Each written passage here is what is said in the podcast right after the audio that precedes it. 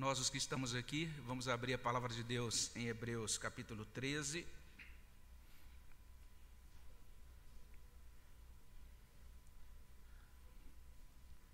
Você que está na sua casa também é convidado a abrir Hebreus 13, de 4 até 6. Hebreus capítulo 13, de 4 a 6. E nós vamos fazer a leitura em conjunto. Então, todos somos convidados a ler a palavra de Deus na carta aos Hebreus, capítulo 13, de 4 a 6. Vamos ler juntos a palavra do nosso Deus.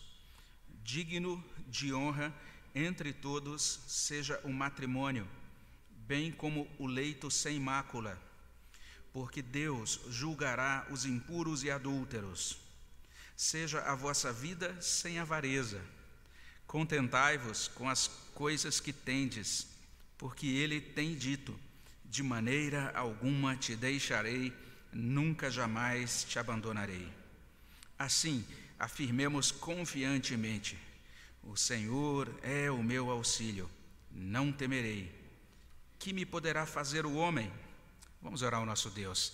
Senhor, obrigado pela tua palavra, obrigado pela vida, pela bênção de estarmos tendo essa oportunidade de mais uma vez ler e meditar na tua palavra. Pedimos que tua graça visite os nossos corações, trazendo entendimento, dissipando toda e qualquer confusão e dúvida.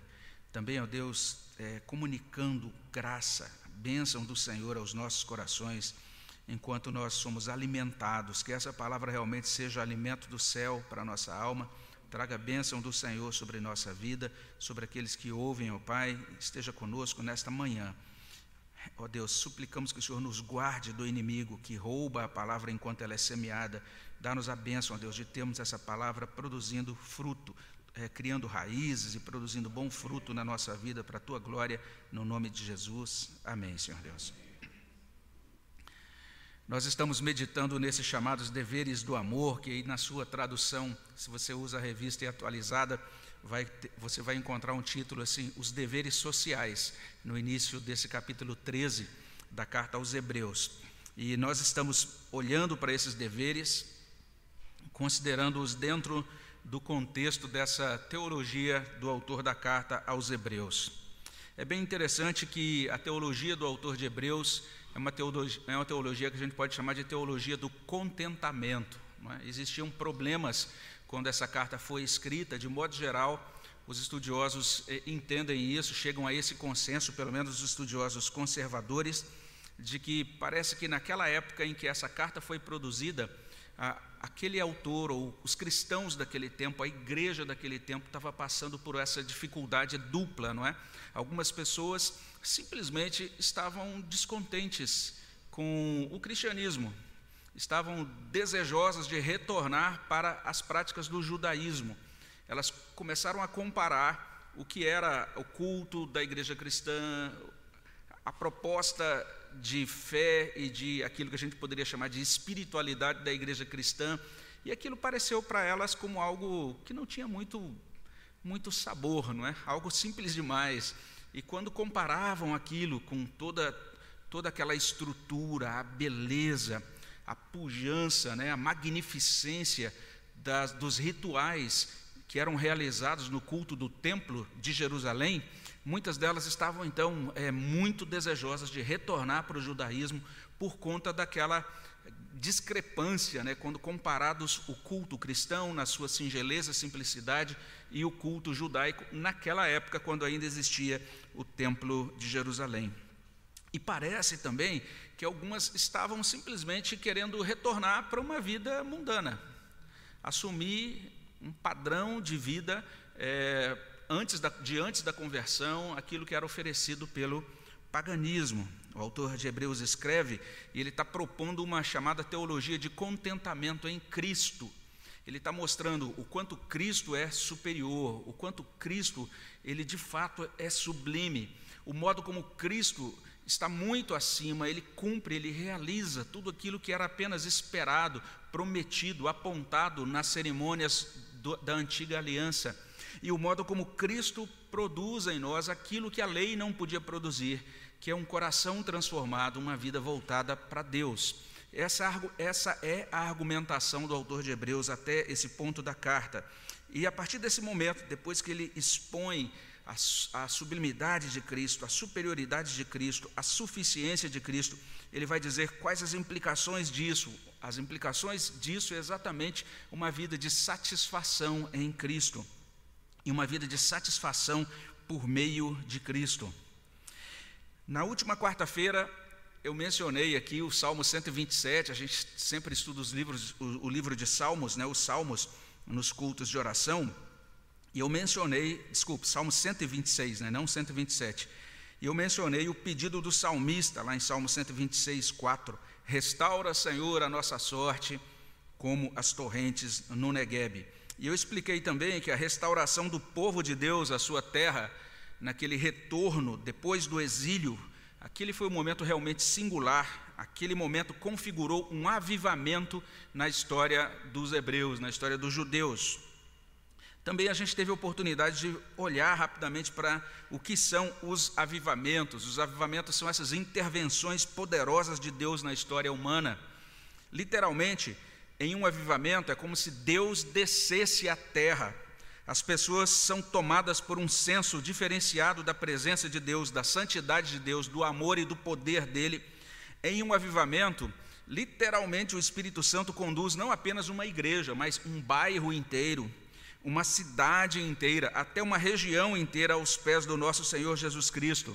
E quando a gente lê esses relatos históricos dos avivamentos, a gente percebe os crentes transbordando de amor, se devotando a Deus com sinceridade de alma, vícios são abandonados, vidas individuais, casamentos, famílias são transformados em um avivamento. As igrejas normalmente não conseguem conter elas não estão sequer preparadas para a quantidade, quantidade de novos membros que chegam. É, literalmente, elas são abarrotadas de pessoas que vão literalmente batendo na porta da igreja e dos pastores, dizendo: O que, que eu posso fazer para ser salvo?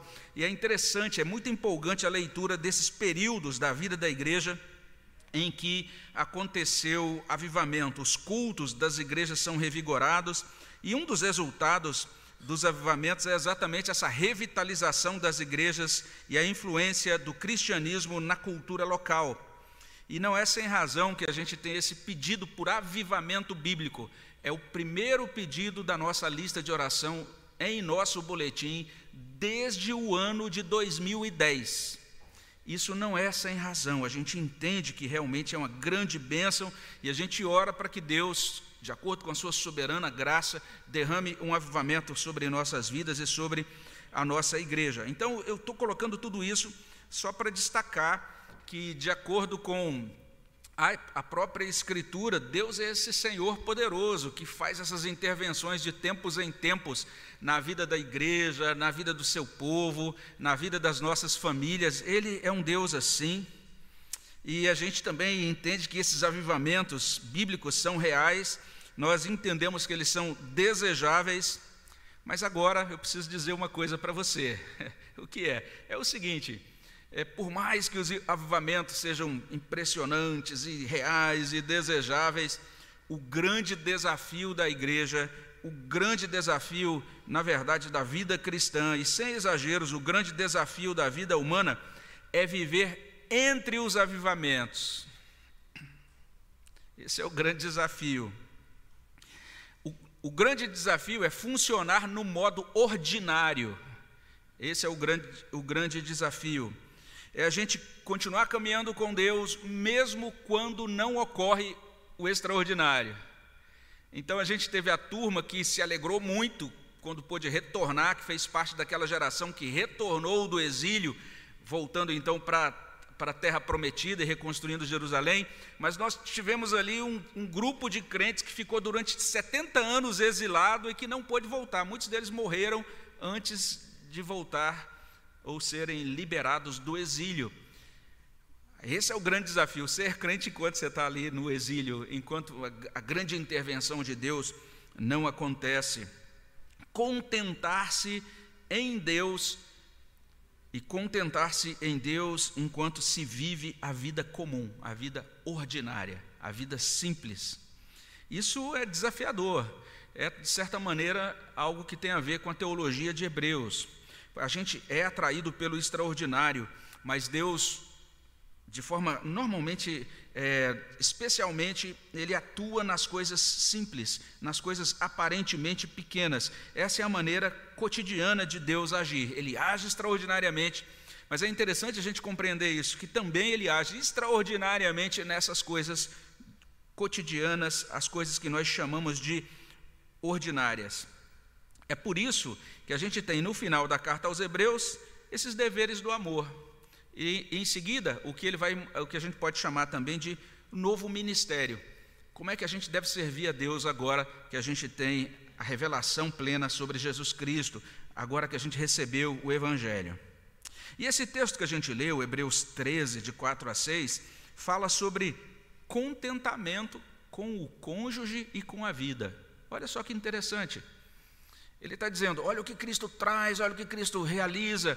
Agora vamos ver a grande obra de Cristo na nossa vida. E aí ele mostra: essa obra de Cristo produz contentamento com o nosso cônjuge, contentamento com a nossa vida. Literalmente, ele está falando sobre esse amor de Deus que é derramado na nossa alma, que transborda da alma cristã, e por meio de Cristo esse amor nos alcança e ele nos conduz a essas duas coisas. Em primeiro lugar, a honrar o casamento. Em segundo lugar, a ser contentes com o que temos. Vamos olhar mais de perto para esse primeiro princípio, não é? O primeiro princípio é: o amor de Deus nos conduz a honrar o casamento. Então, o primeiro contentamento mostrado aqui pelo autor de Hebreus no texto lido, ele trata, ele corrige esse problema do amor desenfreado aos prazeres sexuais. Ele aparece já aí no versículo 4: digno de honra entre todos seja o matrimônio bem como o leito sem mácula, porque Deus julgará os impuros e adúlteros. Então, eis um dever do amor. Que dever é esse? Valorizar o matrimônio, considerar o casamento digno de honra. Olha que coisa interessante. A revista e corrigida, inclusive, traduz de uma, de uma forma impressionante, porque diz assim: venerado seja entre todos o matrimônio. Interessante essa, o modo como traduz a revista corrigido, que o matrimônio seja venerado, seja um objeto de veneração, até meio esquisito, mas é realmente essa a ideia, a ideia de honrar, de considerar algo diferenciado. É um bom tema para refletir no Dia dos Namorados, não é? Então, feliz Dia dos Namorados aí para você que está namorando, aqueles que já são casados e que continuam graças a Deus, tendo esse relacionamento. Mas veja só, é, o casamento, de acordo com o autor de Hebreus, não é qualquer coisa. O casamento é especial. Ele está dizendo, é digno de honra, é digno de atenção. A Bíblia vai dizer literalmente isso: que o casamento não é uma mera instituição humana. O casamento é uma instituição divina. Essa instituição é estabelecida em Gênesis capítulo 2, primeiro no versículo 18, quando a gente lê: Não é bom que o homem esteja só, far-lhe uma auxiliadora que lhe seja idônea, ou seja, alguém que lhe corresponda. Então, a partir daquele ponto, a gente vai ver no mesmo capítulo, de 21 a 25, Deus providenciando uma esposa para o primeiro homem. O próprio Deus conduz a mulher ao homem, como numa cerimônia de, de, de casamento, o pai conduz a filha ao noivo, o homem celebra então por aquela bênção recebida e a gente tem a declaração clássica, né? Por isso deixa o homem pai e mãe, se une à sua mulher e ambos serão uma só carne. E termina o texto falando da intimidade perfeita que aquele casal desfrutava, né? Homem e mulher estavam nus e não se envergonhavam. Está ali a instituição do casamento a uma instituição realizada ou estabelecida pelo próprio Deus, uma origem divina, vamos dizer assim, nessa instituição. A, a, origem é tão divina que quando Cristo fala sobre o casamento, em Mateus capítulo 19, versículo 6, ele usa essas expressões: O que Deus ajuntou, não o separe o homem. E aí você já conhece, né? tem um monte de gente que diz: Ah, como é que eu sei se Deus ajuntou? Ah, aí tem outros que dão receitinhas sobre ajuntamento divino. Oh, para você dizer que Deus ajuntou, você tem que ter feito, é, seguido algumas regras. ou atendido a alguns critérios. Primeiro, você orou pela pessoa antes, você jejuou no monte, você verificou se realmente ouviu alguma voz de Deus dizendo: "É este o meu eleito, vai lá e casa" ou vice-versa. Você tem certeza, teve certeza disso? E não é nada disso.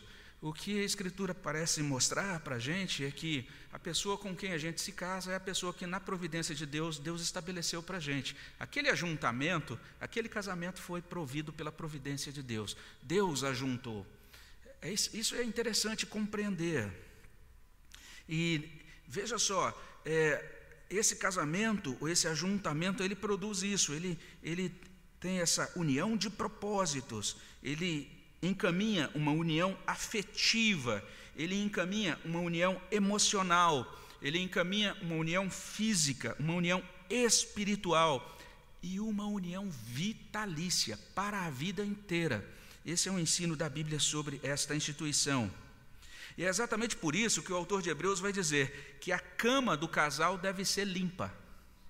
Olha o que ele diz, é literalmente o que ele está afirmando. Deve ser sem mancha. Ele diz: bem como o leito sem mácula. Digno de honra é o matrimônio, bem como o leito sem mácula, sem mancha. O texto está dizendo que o casal deve vivenciar o pacto conjugal em fidelidade mútua. E o que a gente está verificando aqui é a aplicação de Hebreus 10.1. Hebreus 10.1 traz basicamente isso. Olha, a lei não conseguia aperfeiçoar os crentes. Os crentes na antiga aliança não conseguiam viver a lei de Deus. Mas agora Cristo, na sua obra redentora, encaminha os crentes para viver esses valores de Deus.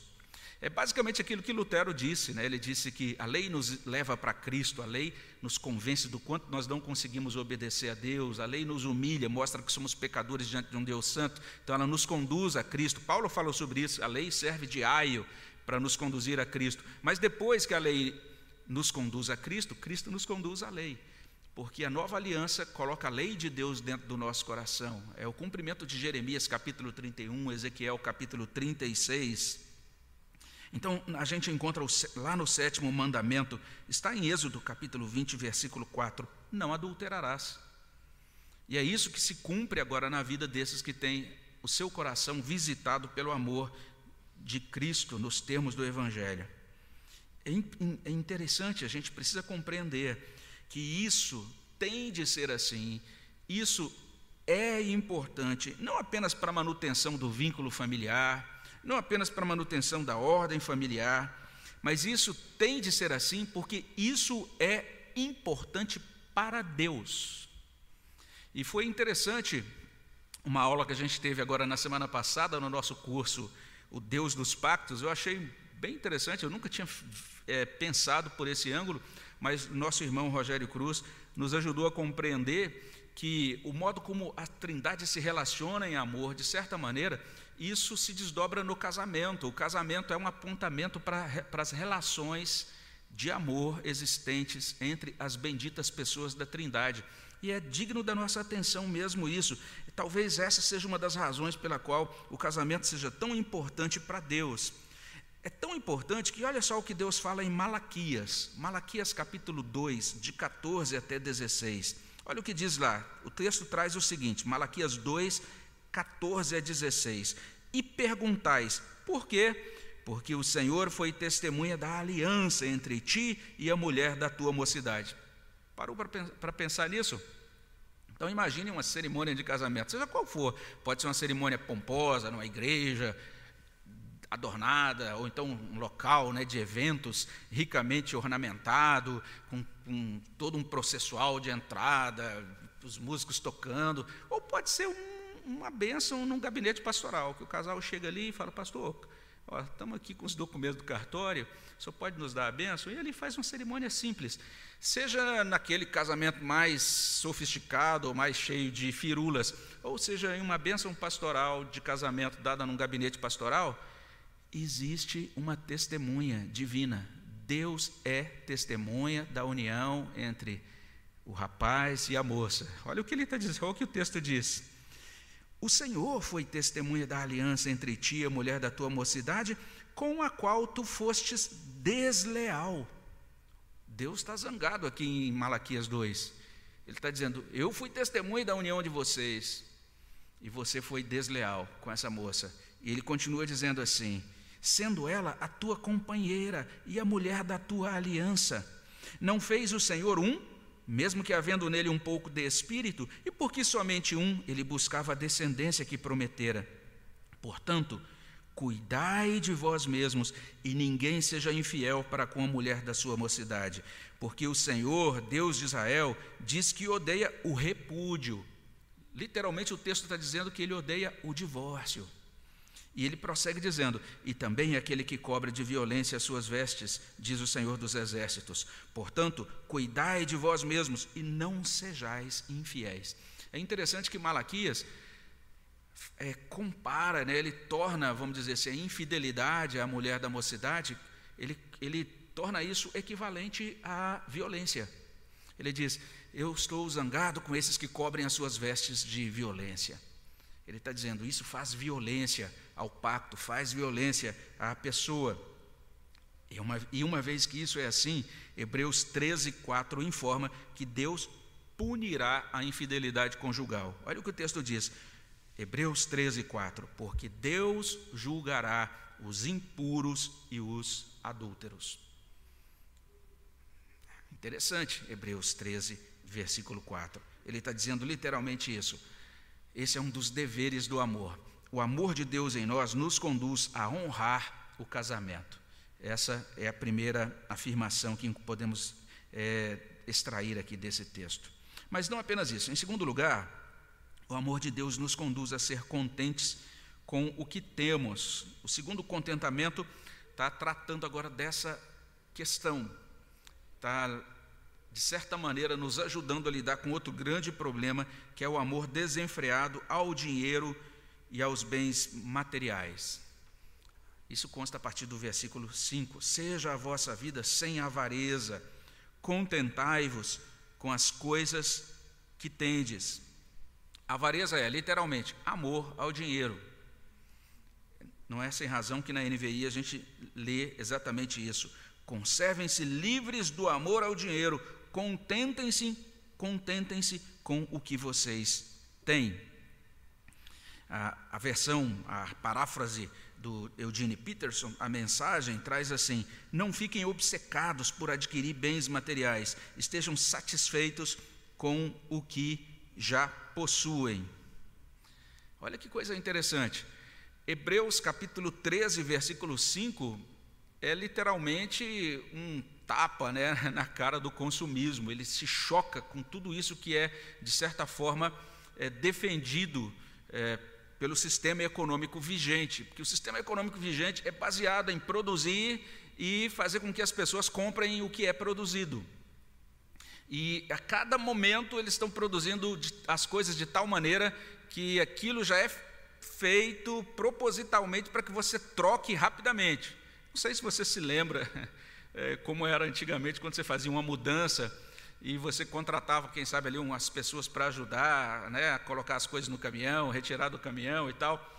E, e a coisa mais difícil naquele momento de fazer qualquer mudança era você tirar a tal da máquina de lavar e também a geladeira, porque eram dois trambolhões que pesavam uma tonelada cada, né?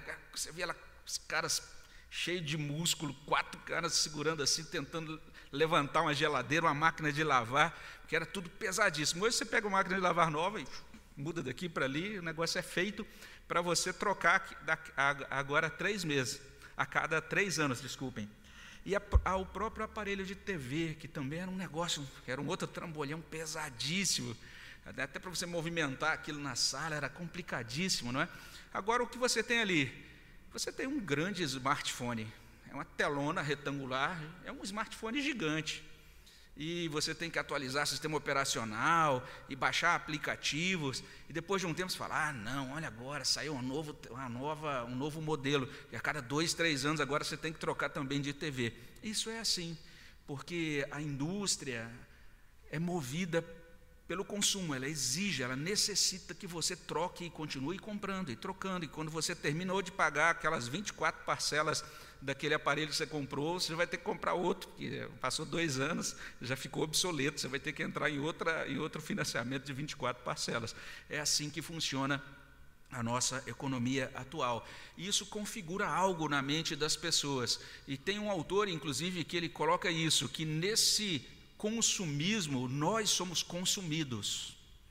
Nós passamos a viver pelas coisas, para obter coisas, para obter coisas o tempo todo. Nós estamos o tempo todo focado em construir carreira, em estabelecer nome, em estabelecer agora uma, uma renda e poder nos sustentar nessa vida. E depois disso, crescer, crescer, crescer em todos os sentidos. E no final das contas, nós estamos esgotados. Somos como aquele hamster, né, o ratinho de laboratório que fica naquele círculo ali é, e no final das contas não vamos para lugar nenhum. O texto de Hebreus está dizendo: a vida de vocês tem que ser sem, avar, sem avareza. Contentem-se com aquilo que vocês têm. Não fiquem obcecados, então, para ficar adquirindo bens materiais, porque isso não vai ter fim. Vocês nunca estarão satisfeitos. Isso vai consumir a vida de vocês. E por que vocês devem viver sem avareza? Por que vocês devem contentar-se com o que têm? Ele responde dizendo isso, porque Deus nos dá o necessário. Deus cuida de nós. Olha o verso 5. Porque Ele tem dito: De maneira alguma te deixarei, nunca jamais te abandonarei. Ou seja, Deus está conosco, Ele cuida de nós, Ele nos dá o que a gente precisa. Então a gente não precisa ficar afoito, ansioso, na verdade, obcecado por cada vez adquirir mais e mais. De certa forma, essa expressão, né, de maneira alguma te deixarei, porque, veja, é uma citação, ele diz, porque ele tem dito, e daí, de maneira alguma te deixarei, nunca jamais te abandonarei. Se você procurar por essas palavras, você não vai encontrar um versículo dizendo exatamente isso no Antigo Testamento. O que o autor de Hebreus aqui está fazendo é misturando alguns versículos do Antigo Testamento. Então ele junta alguns versículos. Por exemplo, a palavra de Deus a Jacó em Gênesis 28, 15: Eis que estou contigo e te guardarei por onde quer que fores, e te farei voltar a esta terra, porque te não desampararei, até cumprir aquilo que te hei referido. Gênesis 28, verso 15. Além disso, a palavra de Deus ao povo e também a Josué, Deuteronômio 31, 6 a 8. Sede fortes e corajosos, não temais, nem vos atemorizeis diante deles, porque o Senhor vosso Deus é quem vai convosco, não vos deixará, nem vos desamparará. No verso 8, o Senhor é quem vai, vai adiante de ti, ele será contigo, não te deixará, nem te desamparará. Não temas, nem te atemorizes. E você viu que interessante essa relação os vers... Hebreus pega uma, um, esse texto do Antigo Testamento que diz: não, tem, não tema, não se atemorize, e ele vincula isso a uma admoestação acerca da avareza. Qual é a relação que existe entre avareza, viver correndo atrás de comprar e obter coisas, e viver com medo? Olha só que interessante, e ter medo. Que coisa interessante. O texto está dizendo que por conta do cuidado de Deus, nós não precisamos ter medo. É literalmente isso. Olha o verso 6: Assim afirmemos confiantemente: O Senhor é meu auxílio, não temerei, que me poderá fazer o homem? Parece que o que Hebreus está dizendo é o seguinte: é que nós podemos viver esta vida dentro de uma moldura em que a gente entende isso. Puxa, eu preciso me assegurar e preservar o máximo para que eu tenha é, como me cuidar e como sobreviver nesse mundo cruel. E isso aí eu tenho que fazer, porque senão, quem é que vai cuidar de mim, né? Já imaginou quando eu envelhecer? Como é que eu vou sobreviver? E se eu ficar doente? E se a conta do remédio for alta demais? E se não der para pagar o convênio médico? E, e aí a gente passa a vida toda. Então você já vê hoje pessoas bem jovens dizendo: ah, eu tenho que fazer tudo o que é necessário para que lá na frente eu possa ter essa segurança. E não há problema em ser previdente. É, o livro de Provérbios, inclusive, vai chamar nossa atenção. Aprendam com as formigas, né, porque elas estão guardando no verão para o inverno. Não há problema, isso é bom e desejável, significa ser sábio e prudente nos termos do livro de Provérbios. Mas há um grande problema em viver ansioso, em você ter medo de simplesmente não sobreviver amanhã porque você eh, não tem as coisas e não tem o patrimônio que você acha que deveria ter para ter segurança. Existe um grande problema quando a nossa ideia de segurança está no patrimônio material, nas coisas materiais, naquilo que a gente pode obter para o futuro. A Bíblia vai o tempo todo chamar nossa atenção para isso. A avareza é idolatria, é você colocar a sua confiança em, nos bens materiais. Não caiam nessa armadilha. Isso está na Escritura do início ao fim. O Senhor Jesus Cristo, no Sermão do Monte, vai dizer: Não andem ansiosos com aquilo que vocês hão de comer ou com aquilo que vocês terão de vestir. Fiquem tranquilos, Deus cuida dos pássaros, Deus cuida das flores, quanto mais de vocês. Então, podemos caminhar nessa vida contentes com aquilo que nós temos, porque o medo encaminha para a preocupação, essa ansiedade financeira. E daí, de certa forma, isso que está sendo trazido aqui no texto de Hebreus é uma citação do Salmo 27, versículo 1. O Senhor é a minha luz e a minha salvação, de quem terei medo? O Senhor é a fortaleza da minha vida, a quem temerei?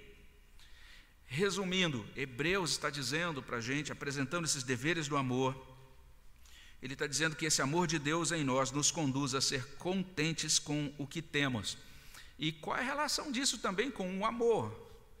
É porque à medida que você é contente com o que você tem, à medida que você diz, ah, isso aqui para mim está bom, à medida que você sai dessa, dessa roda que normalmente quer fazer você se endividar e viver para obter coisas infinitamente, você vai perceber que o dinheiro vai começar a sobrar para você ajudar outras pessoas, para você investir no reino de Deus, para você ajudar pessoas e causas que realmente têm valor para o reino de Deus.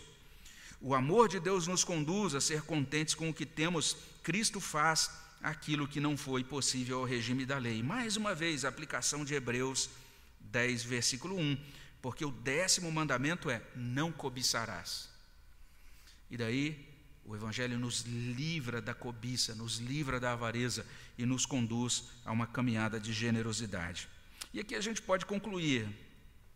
Então, nós temos alguns efeitos desse amor de Deus que é derramado em nós por meio de Cristo na nova aliança. O amor de Deus nos conduz a honrar o casamento, o amor de Deus nos conduz a ser contentes com o que temos. Basicamente, o autor de Hebreus está dizendo o seguinte: nós precisamos ser contentes com aquilo que nós temos. Isso tem tudo a ver com a teologia dele no livro todo, porque quando a gente pensa naquilo que nós temos, a primeira coisa que deve vir à nossa mente é Cristo. Cristo se deu por nós, Cristo nos é, redimiu, Cristo realizou a sua obra de salvação por nós, de modo que agora nós não temos é, simplesmente um vínculo com uma religião, como já existia no judaísmo. Não, nós temos literalmente uma intimidade com o Deus vivo por meio de Jesus Cristo, o nosso sumo sacerdote, segundo a ordem de Melquisedeque. Esse é o grande argumento de Hebreus. Ele vai dizer: lá no passado, Deus falou de muitas vezes, de muitas maneiras, aos pais, pelos profetas. Hebreus capítulo 1, de 1 até 4. Mas agora Deus nos fala por meio do Filho. Então, lá no passado tinham os profetas, mas agora nós temos o Filho, nós temos o próprio Senhor Jesus Cristo. Então, sabe esse culto simples que vocês têm, essa cerimônia bem singela, que parece tão pequenininha e simples demais, quando comparada com aquela efusividade, a pompa e os rituais que acontecem no Templo de Jerusalém? Pois é, isso que vocês têm é superior. É superior. O que é que causa o adultério e conduz a muitos divórcios? É não contentar-se com o que Cristo te deu, com o que você tem em Cristo. Então você vai dizer: Deus, muito obrigado pelo meu cônjuge. Agora eu posso me contentar com o meu cônjuge. É isso que Hebreus está trazendo para a gente, uma teologia do contentamento, de você contentar-se com aquilo que você tem. Basicamente, Hebreus está colocando para a gente uma coisa impensável na cultura contemporânea, que é contentar-se com a sua situação conjugal. Olha que coisa interessante, bem estranha. E lembra que eu falei agora há pouco? A gente gosta do extraordinário, é ou não é? A gente queria estar o tempo todo em avivamento. Sei lá, você chega aqui na porta e já vai flutuando, e ah, aquela glória de Deus aqui, e nos enchendo, e a gente, ai meu Deus, que bênção, aleluias, glórias e glórias e muitas glórias. Mas normalmente vai acontecer isso, você vai chegar aqui, vai ser um, quem sabe, se for uma época dessa de inverno, vai encontrar alguém meio torcendo, falar, será que ele devia ter vindo aqui ou não? Né? E você vai perceber que é o povo, uma coisa, num, num, ritmo muito normal, muito humano. Você vai perceber que as coisas são simples, são literalmente, com todo, com o melhor sentido da palavra, ordinárias, no sentido de que elas são comuns. Não que elas são medíocres, mas no sentido que elas são comuns. E a gente precisa contentar-se com a situação conjugal. Esse contentamento com a situação conjugal não significa acomodação, né? Se, logicamente, se o relacionamento conjugal está ruim, se está havendo, por exemplo, algum trato incorreto, desrespeitoso, alguma, alguma necessidade de aprimorar o relacionamento conforme o Evangelho, para que haja mais gentileza, para que haja uma melhor comunicação, para que haja um, um, acerto na condução da família e dos filhos e etc. A gente sempre tem que buscar cultivar esse aprimoramento de todas as relações, de todas as coisas da vida. Mas a gente precisa entender que contentamento é vivenciar a realidade com gratidão, dar graças a Deus pelo nosso cônjuge, dar graças a Deus pelos nossos filhos, dar graças a Deus pelos nossos irmãos, como eles são. E viver em amor, esse amor que é intencional, assim como o amor de Deus por nós é intencional. Assim como Deus olha para mim e ele. Ah, eu decido amar esse índio careca aí, apesar dele ser quem ele é. Ele decide amar, e isso é o encaminhamento dele para a nossa vida conjugal dar graças a Deus pela família, contentar-se com a situação conjugal. Agora veja só, tem um outro desdobramento aí, e talvez ninguém vai dizer aleluia aqui, mas contentar-se com a situação conjugal significa também contentar-se com a situação não conjugal, ou seja, contentar-se com a vida de solteiro. Entende o que eu estou dizendo? Deus julgará os impuros, ou seja, os fornicadores e os adúlteros. Hebreus está dizendo: contente-se com a sua situação. Se você é casado, contente-se, porque é isso que acontece, caro solteiro. Você é solteiro, ah, eu quero estar casado, mas você vai estar casado e várias vezes fala: ah, não, queria ser solteiro. contente-se, contente-se. É isso, essa é a teologia de Hebreus. Cristo nos dá o suficiente em termos de salvação, mas também no, em termos da sua providência. Isso a gente precisa compreender muito bem. Paulo fala sobre isso em 1 Coríntios 7, 7. Ele diz: Eu gostaria que alguns de vocês tivessem o dom que eu tenho, ou seja, o dom de permanecer solteiro, de não ter uma esposa. Paulo chama isso de dom, olha que coisa. Jesus, em Mateus 19, 12, ele diz: Existem eunucos de nascença Existem eunucos que os homens fizeram eunucos, e existem aqueles que se fizeram eunucos pelo reino de Deus, ou seja, que entendem que o papel deles, o lugar deles nesse mundo é sem um cônjuge. Então a gente vai ter aqueles que vão dizer, Deus, obrigado pelo meu cônjuge. E a gente vai ter aqueles que vão dizer, Deus, obrigado, porque o Senhor não me deu um cônjuge agora, porque o Senhor tem, é o Senhor da minha vida e tem o seu propósito para a minha vida. E eu vou aprender a viver contente em toda e qualquer situação. A palavra de Deus nos convida a esse contentamento com o cônjuge, a esse contentamento com a vida.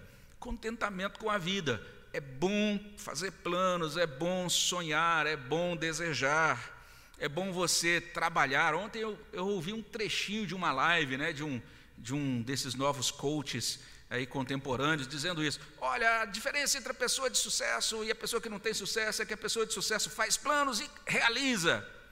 Então, se você quer ter sucesso, você vai conseguir realizar os seus planos. E eu fiquei ouvindo, falei, puxa, que coisa interessante, né? A palavra de Deus realmente não tem nenhum, não, ela não, não traz nenhum tipo de, de censura a fazer planos, pelo contrário, ela recomenda fazer planos. Mas ela o tempo todo vai dizer que o coração do homem vai produzir esses planos, mas a resposta certa sempre vai ser do Senhor. E se Deus for muito bondoso, muito gracioso para conosco, Ele vai conduzir todas as coisas para que a gente não realize a maioria dos nossos planos, porque eles são vãos.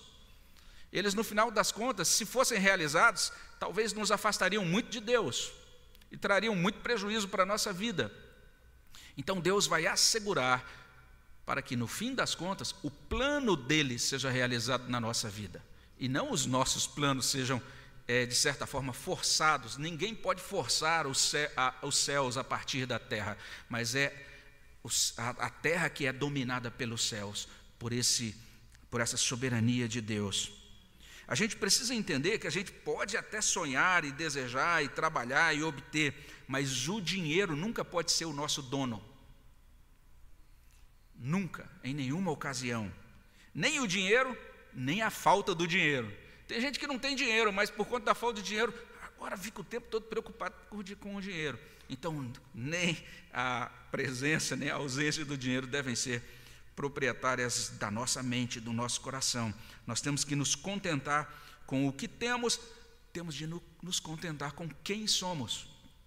Deus estabeleceu nossos limites, Ele estabeleceu o lugar onde a gente vai ser plantado, florescer e frutificar.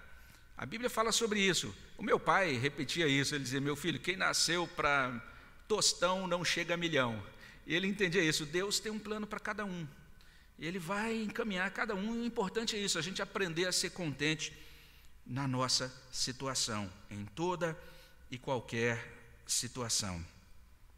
Um cântico que era cantado há algum tempo atrás dizia o seguinte: satisfação é ter a Cristo não é melhor prazer que existe.